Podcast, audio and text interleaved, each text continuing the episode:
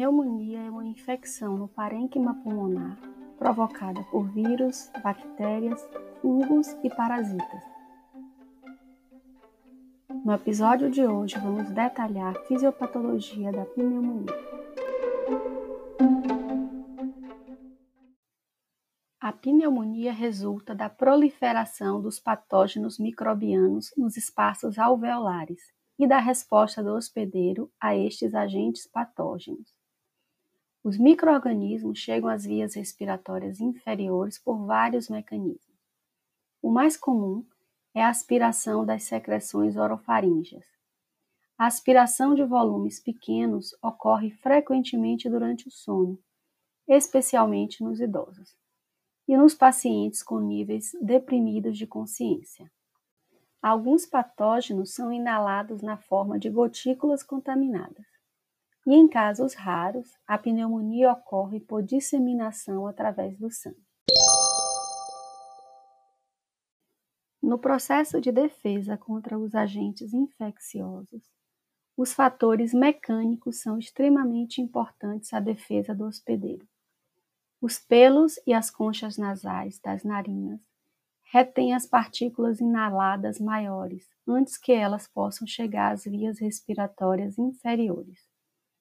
A arquitetura ramificada da árvore traqueobrônquica retém partículas no revestimento das vias respiratórias, onde a atividade mucociliar e os fatores antibacterianos locais eliminam ou destroem os patógenos potenciais.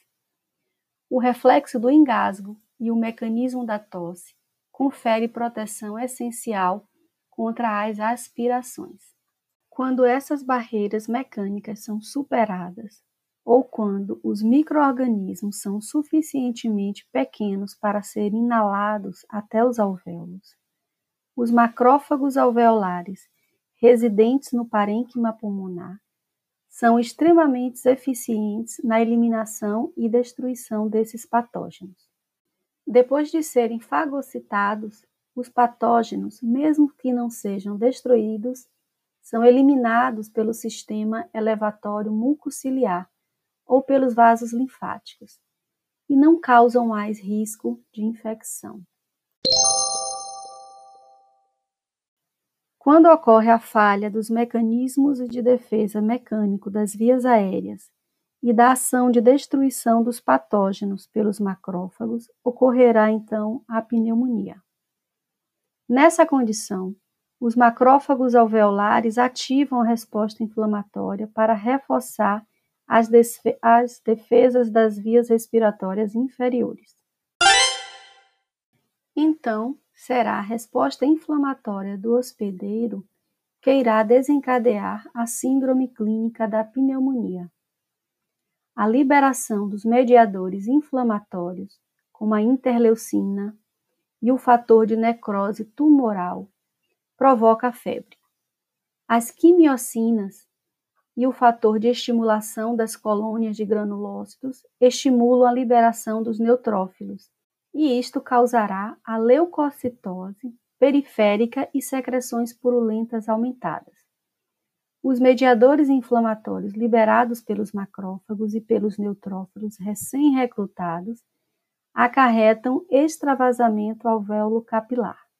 Esse extravasamento capilar é o responsável pelos infiltrados que aparecem no raio-x e pelos estertores detectáveis durante a nossa ausculta, enquanto a hipoxemia é atribuída ao preenchimento dos espaços alveolares.